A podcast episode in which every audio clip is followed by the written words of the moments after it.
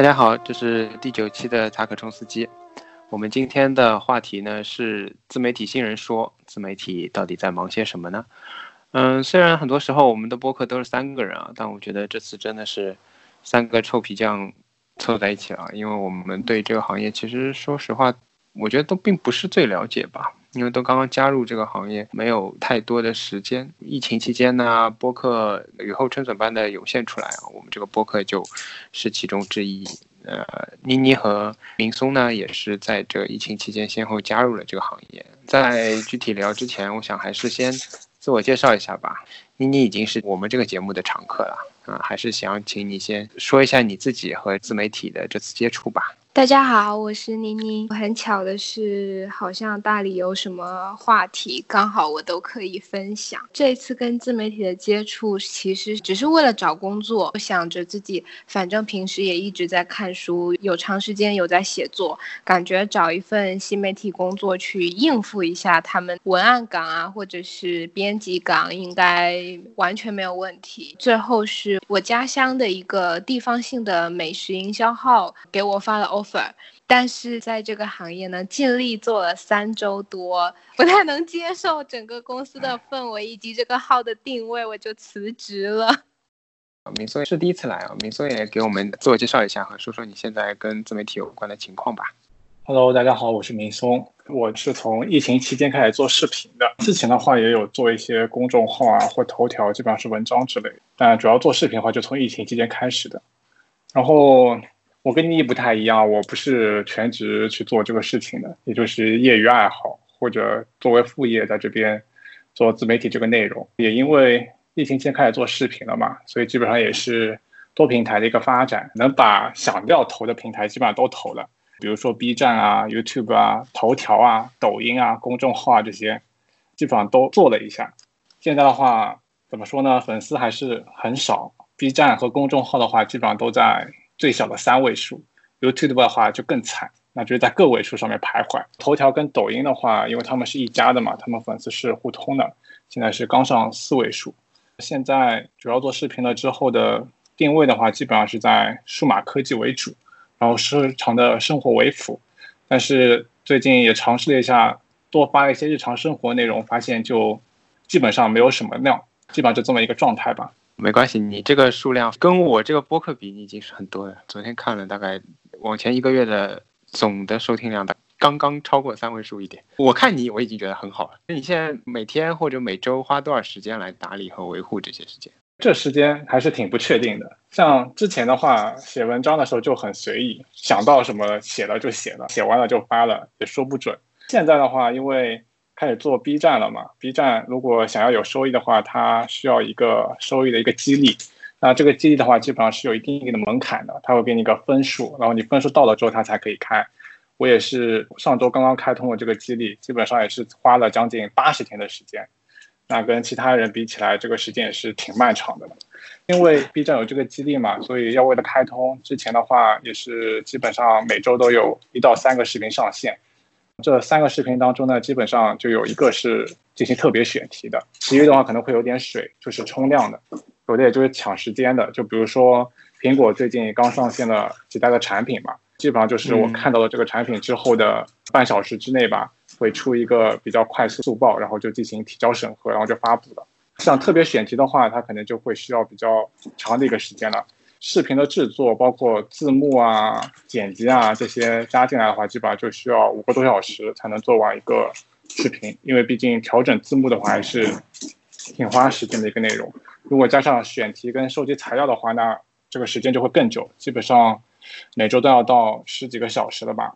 如果再加上平常的跟粉丝们的互动啊、评论的回复啊、弹幕这种回复的话，那这个时间就拉得更长更长了。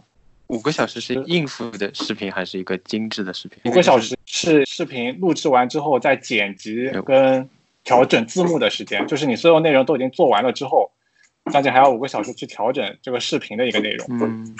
嗯，就是花在技术上面选择的一个时间。这是针对科技类的视频嘛？因为科技跟数码类的话，我平常了解就比较多，所以还比较熟。其他系列的，比如我最近有一个想法是做一个类似于主题阅读的一个知识流的一个视频，这个就会时间拉的很长很长，不会会有几本书啊，或者 TED 的一些内容进行整合。第一期我本来是想讲拖延症的一个内容，就单单做个思维导图啊，就已经花了将近十个小时了，还没有成文，所以还挺久的。实际上，一个人虽然说是一个业余时间啊，但是来维护这个也花蛮多时间的。我也想问问妮妮，你们的公众号，你们是多少人在运作？但整个的出产频率和时效大概是怎么样子的？在我加入这个团队之前，这个团队固定是四个作者加一个摄影师。我们这个公众号是地方美食营销号，所以会有很多广告。那广告的照片，公司是有专职的摄影师去拍，更新频率是每天要更新两条。如果没有广告的话，就要自己去想写什么主题的文章。其中还有一个主编一样的位置吧。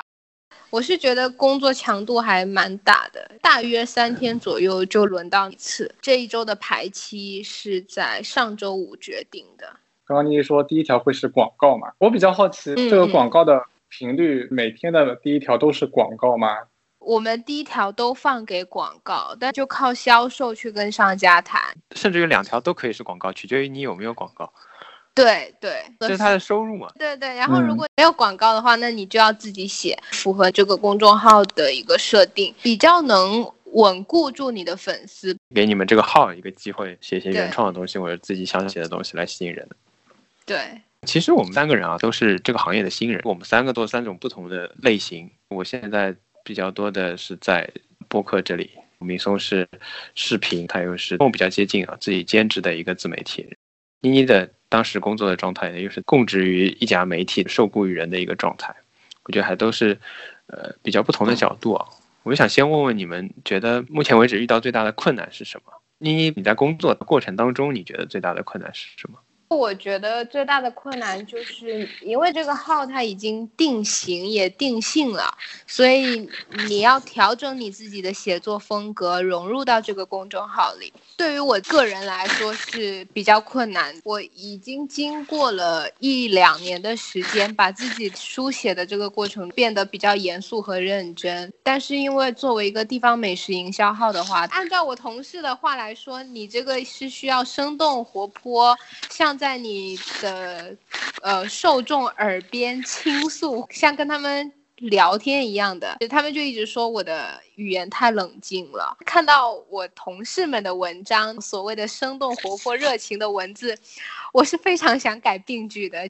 但他有比较吗？比方说，在他过去一年要累计就六百、七百条这样子，广告跟广告之间也可以有比较，某一条某一种写法，突然就是十万加的，会拿这个来做。类似范文和一个比较吗？哦，没有的，因为我觉得他们整个团队的模式就是新人来把你塑形到符合了这个号的写作风格。如果你不常看的话，你随便打开，你会觉得那就差不多都是同一个人写的。大部分的广告文来说，它要你像文字直播一样告诉你这个有多好吃，这个真的非常棒，看完就是要买这一套的逻辑跟背后的整个思维，其实我是非常抗拒的。明松呢？你觉得有什么困难吗？这我突然间就发现，个人的好处就是我想怎么做就怎么做，我想怎么写就怎么写，没有这种风格的困扰。当然，我觉得公众号都有。自己的定位嘛，那有自己的风格，风格比较一样的话，大家会一看就知道哦，这肯定就是这个公众号出来的一个东西。那我觉得我自己最困难的第一个是自身的一个知识的储备，还是觉得不够呀，很难去持续的有内容的一个输出。就算输出的内容的话，也有可能还比较平淡一点，很难吸引到观众。我现在 B 站的话，基本上总的是十三万多的一个播放量。但是它吸引到的粉丝就不够多，跟其他人比起来的话，吸引到粉丝的这个转化率还是挺低的，所以我觉得这是比较大的一个问题。第二个就是在我自己是做科技开箱这一块的话，就会有经费的一个问题。我现在基本上还是靠自己需要什么，想要买什么，然后通过买了这个东西，然后再做一个开箱。但是这不是一个持久的一个模式，所以我觉得经费这种收入和支出的。不平衡也是挺困难的。再一点的话，就是一个时间的安排，因为白天都是有正常的全职的工作要做，需要周末的时间啊来做这个事情。毕竟做了自媒体这个事情的话，你可能就没有时间去做其他的一些事情。所以我觉得这也是一个人生选择的一个问题。基本上就上面三个大问题吧，我觉得是。嗯，我跟你探讨一下，因为你说到播放量的关注转化率。可能你觉得不是很满意嘛？没有老板的另一个问题呢，就是当你自己做的时候，你其实不是很知道你的观众喜欢什么或者什么样的东西才是观众喜欢的。有老板的模式啊，并不是说你知道观众喜欢什么，而是你比较容易知道老板喜欢什么，你就不是太需要在意去吸引观众的问题，变成了老板考虑的问题。我觉得，对，是这样的。因为如果你供职于一家企业的话，毕竟一般来说这个企业就已经是成型的，它内容的话。主题之类都是明确的，你只要往里面套就行了。时间久了之后，它有很多的模板就已经供你选择。根据要写的内容，也能比较拼凑的出来一篇比较像样的一篇文章，比较容易成型了。嗯，对，比较容易成型。那自己做的时候呢，实际上在各个网站的平台后面的话，它都是有数据分析这一块的。就是像我现在 B 站里面，我自己举例子的话，因为我定位是在科技开箱，对不对？但是他粉丝里面关心最多的是一个日常。这就是我很诧异的一个地方，我就根据他这个分析出来，他最多看的是日常。我推了一篇做饭的一个视频，播放量就只有七十。怎么说呢？这个还是真的就是一个很需要在摸索、在磨合的一个过程。做饭的不应该是美食吗？应该是另外 一个类别，你知道吗？B 站里面他把美食的话是含在日常这个大类下面的，这个太宽泛了。我们这个号今年吧，也就开了个抖音。如果日常有广告来，出去外采拍一些吃的，这个是点击量最大的。对，因为现在感觉越来越快速和片段之后，视频比文字又要更容易被接受嘛。对，特别是短视频这一块，长的视频的话，它又涉及到一个播放完成率的一个系数在里面。刚刚说了困难嘛，困难的原因或者说它最不友好的地方是什么？因为我自己也是刚刚才开始做视频这一块，所以也是一个在摸索的一个阶段。因为现在 B 站啊，包括抖音啊这一类的话，实际上进入的门槛是很低的，大家有个手机、有个录像设备就可以去拍，竞争还是挺激烈的，整个视频的一个基数量还是挺大。所以作为一个新号出来的话，最初的粉丝的一个积累，这就是比较困难的一个状态了。而且不同的平台的话，它有自己不同的一个特性和属性嘛，也有不同的粉丝的一个引入方式，这我觉得也是需要很大的成本去学习每个平台的一个特性的。我们一般的宣传渠道的话，我觉得也挺困难。第一个有一个面子问题嘛，你刚刚开始做还没有成型，你到底会不会去宣传你自己的这个频道？你敢不敢发在你自己的朋友圈里面，对不对？我觉得你很少发。对，像我真的就。不是很好意思发，特别我做视频都是真人出镜的，就更不好意思发。总觉得会有人会来非议嘛，就想这个人上班嘛不好好上，平常嘛在做这些，做的嘛也没有人看，还可以啦。你 B 站的都已经有好几个视频上万了嘛？也就几个。然后我先继续说啊，第一个自我面子这个还是挺大的一个局限性。第二个就是心理抗压的一个能力，能不能接受自己的不完美，特别是自从。乔布斯火了之后，感觉大家都是要极致、要完美。你做到不完美的时候，可能心理压力就会很大。就实际上，我做的视频里面还有挺多错误的，包括有口误啊，或者知识储备不足、说错内容啊，这些都会有人来喷你。所以很多人来说你的时候，觉得哎呀，你怎么这种视频也能发得出来？或者怎么这么蠢的问题都会犯？听到这个内容的时候，还是会有心里有点不舒服或者不爽。新人来做的话，能不能抗压、不 care 这些问题啊？我觉得也是比较重要的一个内容。否则的话，自己会很难受，做的也不开心的话，也不是很有必要，对不对？不过也通过了这次，因为我这次有一个视频的话，当中是有一个明显的错误的，就发现当你有明显错误，现在人还挺较真的，很喜欢 judge 别人。在视频里面有一点错误之后，可能会反而提升你的一个互动量。比如说这次新的 MacBook Pro 的话，它是没有 WiFi 六的。但是我视频里不知道为什么阴差阳错做了一个是有 WiFi 六，然后就可以看到有弹幕在这边喷你，然后有很多评论也在这边喷你。我还做了一个比较，我很早就发现这个错误。我在其他平台上面放了一个修正版本，发现那个修正版播放量就很差，几十倍的差别的一个播放量在那边。所以这还是一个小技巧吧，我也不太清楚，这还挺有意思的一件事情吧，我觉得。对。你呢？因为我做的是公众号嘛，我自己来看的话，开创一个新的号，在已经差不多饱和的市场里面再获得关注和粉丝，我觉得这是一个非常大的问题。对于所有想要加入这个行业，然后以此为生的人，希望把它做成一番事业的话，我觉得其实是很困难的。像我这个号后台的粉丝数是二十七万多。今年的团队目标是实现三十万的粉丝数。一个地方上真的可能已经有非常非常多类似做这一行的人了。你想再做一家公司的话，当你确定你是走美食方向的时候，不是说框定在美食，我做美食我就什么都可以写，并不是选题是非常狭窄的。我刚入职的时候，我当时非常认真的。买了好多我们国内美食家写的书，我都已经当时有规划，说我可能以后要去考据一下我们的地方美食什么的。结果现实告诉你，这些太有深度的内容读者不看的，所以你也不可以写这种东西。整个创作团队他就是以讨好粉丝的姿态去输出内容的。就在我角度里面，我觉得微信公众号在现在已经是一个比较旧，也不能说旧吧，蛮鸡肋的一个东西。不太会有人专门开一个微信公众号来运营和赚钱吧？通常我觉得都是多平台之下，因为微信还有很大的使用量嘛，所以大家不得不考虑。我不知道你们的看法，但我觉得微信公众号改了那几次之后，不是很方便去关注它，再去看它的更新。再加上大家这么多年使用微信积累的，你关注了的号之后，你的列表里面的东西实在太多，太容易就没有让你注意到某个号已经更新过了。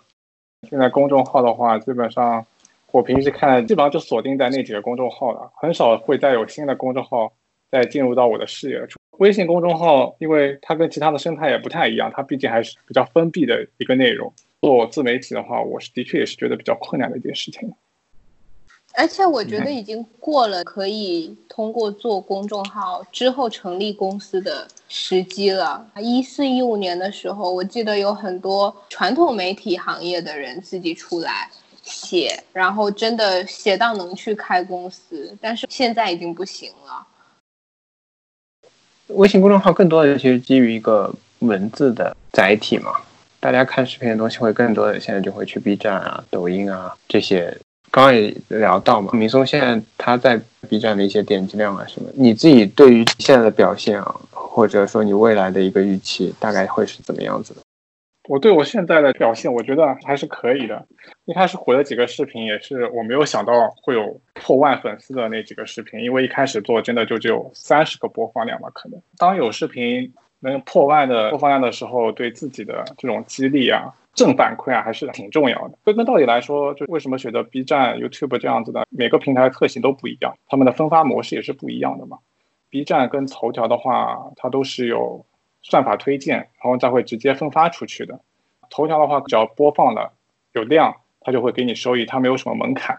刚刚我们也说到公众号啊，包括你这个播客啊，基本上都是要靠纯口碑来分享的。所以说模式不同。如果作为一个我不做广告的时候，播客可能有一天就没有播放量的，你知道吗？所以说这种没有推荐的平台的话，它真的是需要有粉丝基础，那才可以做。从零开始的话，我觉得基本上就是零希望的已经。就现在来说，我 B 站后半播放量的视频应该在四到五个吧，最多的一个应该是两万多。我是觉得要多尝试了不同的平台，然后因为哪一个平台会火，或者哪一个视频会火的话，跟你原来想的内容是不太一样的。可能你不觉得火了，它就突然之间火了；可能你就很认真的做的一个东西，它就没有火。有些内容是。你用心去做，或者说你认为，哎，大家会喜欢的，但实际上其实好像效果也就一般。有些东西可能并没有做的很顺畅，但是东西出来反而大家哎反响还是蛮好的。你觉得这种时候跟自己是一个人，没有一个团队，或者说是没有一个老板来给你指路或者指明方向，你觉得这是会有关系的吗？会因为自己是一个人而陷入一种迷茫吗？我觉得是会这样子的，因为。当你没有别人来支撑你，你的定位有时候可能就是分散的。像我现在频道下面的话是有生活的，有美食的，对吧？大多是数码科技开箱这一块的，也是在尝试不同类型的风格，然后去看看到底哪些是更能得到粉丝啊或者大众的认可的。针对这个东西的话，的确是很迷茫的一个状态。太多的类型还是很会影响你在粉丝心目中的一个频道的一个定位的。我觉得这应该是开始做新媒体的人都会经历的一个阶段吧。你不知道到底别人喜欢什么吧？哎，但刚开始做的话，你的目标客户、你的目标的粉丝是什么人群？你希望是什么样的人来关注你的？我一开始这个频道实际上并没有定位在科技上面，它就是一个生活的 vlog 的一系列，想想记录自己生活的这一块，就没有正反馈，你知道吗？放出去没有人看，没有人点，这个心里是很落寞的一件事情。我就在想，我这个频道到底要做什么？想想自己平时关注一些什么，然后喜欢一些什么，因为自己本身也比较喜欢科技、数码这一块，也比较乐意去跟大家讨论这件事情，然后就开始这样尝试吧。我其实是有点好奇，你到底为什么会突然想做播客？哎，我以为也就玩玩，但是现在感觉你还……我现在还是玩玩，我每次玩都很认真。就开始要思考要怎么让他给他规划一个未来了。有时候可能会觉得自己还没有到可以输出的时候，内容和吸收的还不够，才会给你一种印象。我开始很认真，因为必须要有足够的吸收和积累。我的确还是只是类似像玩玩，但是我这个人做事比较喜欢有一个规则，我想定下来说，OK，我想每周三来发，那我就。会很努力的 push 自己，每周把这个定好想好，然后每周来发。我现在已经基本上规划到六月初吧，每一期大概要怎么去做。有时候就是想的比较好和比较完整，但是并没有这么多的能力去把它落实下来。对我来讲，很大的困惑是这个嘛。然后还有一个困难就是，刚刚也讲了，这个播客的模式，一是要靠口碑的嘛，二就是因为我不想讨论的内容有任何限制，所以我没有选择在境内的，除了小宇宙之外。我没有选择像喜马拉雅这种比较容易进入和比较容易得到粉丝和关注播放的这些平台来播放，前期会在这些方面蛮挣扎的。最后一点就是，现在对我来讲是我自己主导，我自己在想来讲什么东西。现在迷茫的我并没有办法让它成一个体系和成一个特色也好，我现在没有办法说什么样的人喜欢听这个东西，还是刚才说到的问题，就没有办法在任何一个领域有。很持续的输出，我可能会看了一些不错的剧，或者看了一些不错的书，但我没有办法。你让我每个礼拜，你不要说一年了，一个月每个礼拜来聊某一个话题，我聊不下去的，我没有办法去做的。这是我现阶段的一些问题。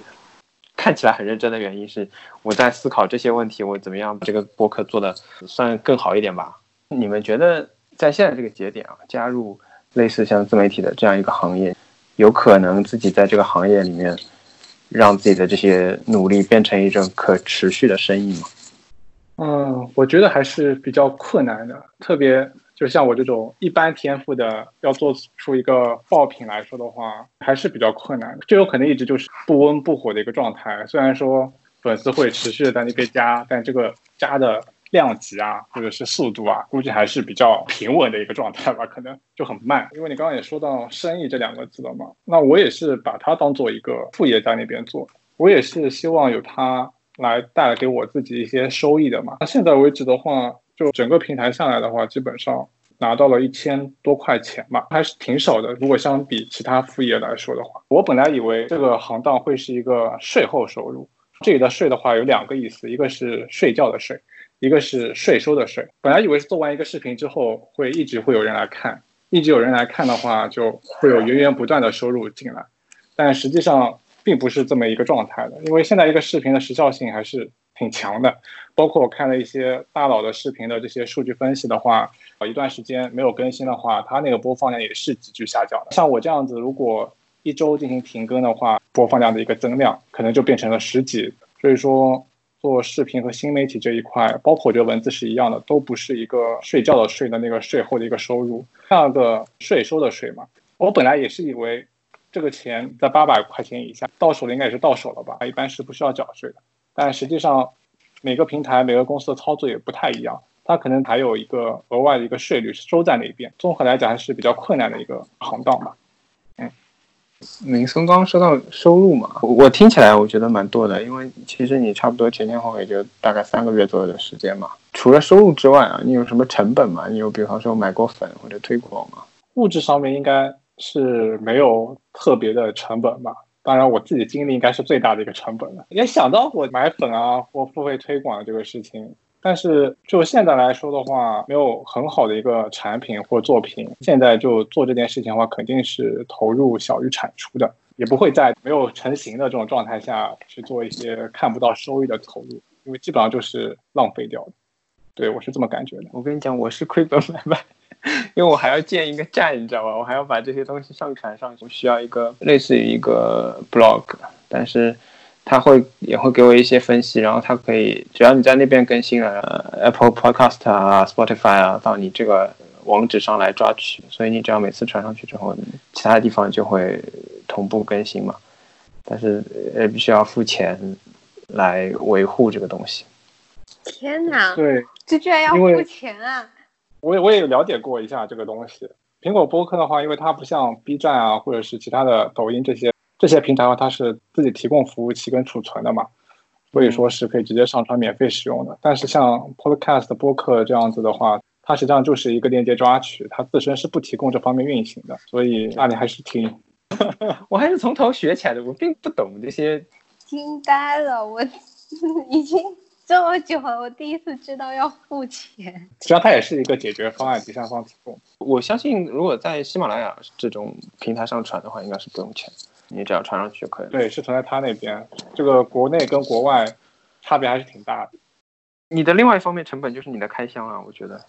因为我现在的开销的话，都是我自己需要的东西，然后我才去买。比如像这次的 MacBook Pro 新出来的 Air 的话，我都没有重新的购入啊，因为我觉得我现在的就 MacBook 还是可以使用的一个状态。那我不会为了开箱而特地去购买一些自己可能不需要的。当然，现在也有一些科技博主会使用它的无条件退货政策嘛。我个人并不是很乐意去做这些事情，毕竟买来拍完就退，也不是十分合理的去使用这个政策，所以说嗯没有这么做。所以你还是需要广告，让厂商来。如果是有广告厂商来提供的话，我当然是很乐意做这个事情。就是现在无奈粉丝量啊、播放量都太少了，没有这个机会。你了解过吗？这种一般需要什么个量级才会被厂商看上？看了一下同平台的，比如说 B 站上面有一些小几万粉丝的，就已经会有一些厂商来做了。另外，就还想问一下，你们觉得自己跟这个行业最契合的点是什么？就是为什么会加入到这个行业里面？那还是我先来说吧。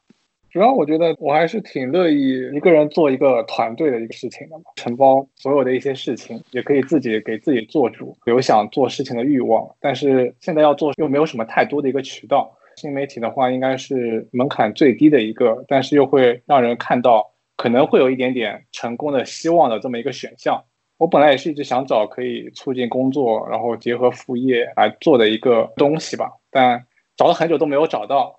尽管过了而立之年之后，但还是处于比较困惑中的一个伪后浪了。我想，至少年龄上还是属于后浪这个阶段啊。嗯什么事情可以结合你的工作？嗯，我本来还想要不要做点环保上面的一些内容，的确是还挺困难的。我现在基本上就是工作就工作，然后生活就生活。你呢？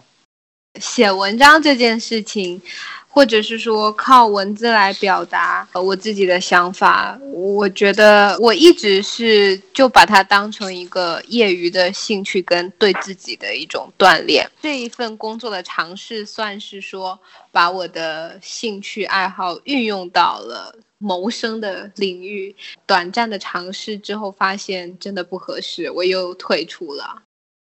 说到契合的点啊，其实刚刚我们也有聊到，首先加入到这个行业的人，最重要的就是表达欲。我有内容想要告诉你们，不管是像我们这种稍微偏严肃一点的，也不算谈话节目吧，反正就是一个播客，包括很多很轻松的，哪怕是吃播，我觉得都是有我想把这些东西拿给你看的一个背后的动因在里面。这算是最后的问题吧？你们怎么看待这种表达欲和这种表现呢？因为我自己是觉得对自己的表达欲的话，应该是还好，特别像我是在体制内嘛，然后在这个大环境下面，我是很少表达自己的看法了，所以渐渐渐渐的，也可能已经变得没有什么很多的看法了。在很多的事情上面，嗯，就像我刚刚说的，工作归工作做好，自己的生活归自己的生活，会为生活考虑的更多一点，就会形成了一种。很多事不关己、高高挂起的这种心态吧，我过好我自己的小日子，然后别的事情可能就跟我没有什么太大的一个关系，在不麻烦别人那种情况下，会更关心自己吧。这种也会形成了一个物质收益，可能就会看得比较重要一点。但是毕竟还是新媒体这一块，你要想得到收益的话，还是挺困难的。所以我觉得在没有得到收益的时候，去倒逼自己可以做一个提升的话，也是不错的行为吧。我还是觉得我自己还是比较乐于去分享，分享自己喜欢的内容啊，分享知识啊、东西啊等等等等。所以我觉得分享可能是我最大的一个动力。我接着说了，你刚刚有提到，不管是做任何，哪怕吃播或者是说吃喝玩乐类的，肯定都是有想要分享的内容。呃，我是广告是任务。明松有说到他喜欢分享这样一个状态，对我来说也是一样的。我可以告诉你，以一种分享的心态去跟你说话，我觉得这是很好的。可是我发现我工作的内容是，我不是要跟你分享，我是要向你销售，我要向你推销，我要告诉你这个好，你得买。重点是你要买，就是你的话语里面你要已经不是一个分享的心态了，而是要。诱导，或者是说要要要迫迫使你去做出最后那个决定，带来最后的收益，这一步是我自己个人非常抗拒的。如果我来回答这些问题的话，我来做这些事情，我还是要说，我觉得是表达欲，因为我一直在说嘛，或者我在这个节目里面在找人在说嘛，那我肯定是想讨论一个话题，然后让人来听。一个很大的一个原因，当然很可能是因为这是一个现在的一种表达方式中的潮流。当这个潮流是公号的时候，我加入了其中写过东西，对吧？再早之前，当这个潮流是微博的时候，也在微博上。其实，在博客、在 BBS 啊，一直以来的这个互联网的过程当中，对我来说，只不过是改变了载体。我觉得作为结尾吧，我为什么会问这个问题，或者说我考虑这个问题的，最近给我一个很大的触动，就是在那不勒斯四部曲的最后一册里面，他有说到，写书的人就是认为自己会改变世界。他原话是说，抑郁的人是不会写书的嘛，只有幸福的人、旅行的人、恋爱的人才会写书。他们说呀说，说呀说，他们确信自己的说的话都会派上用场。我觉得这可能是除了生意以外，除了考虑钱、考虑流量、考虑变现以外，做这些事情的。一个出发点吧，一个最重要的推动力吧。那今天的节目就到这里，呃，谢谢两位，大家再见，拜拜，再见，拜拜。最后要提醒大家，如果大家对明松的视频感兴趣的话，不要忘了去 B 站或者其他各大平台搜索“明松大作战”，明月的明，松树的松，就能够找到他的相关视频啦。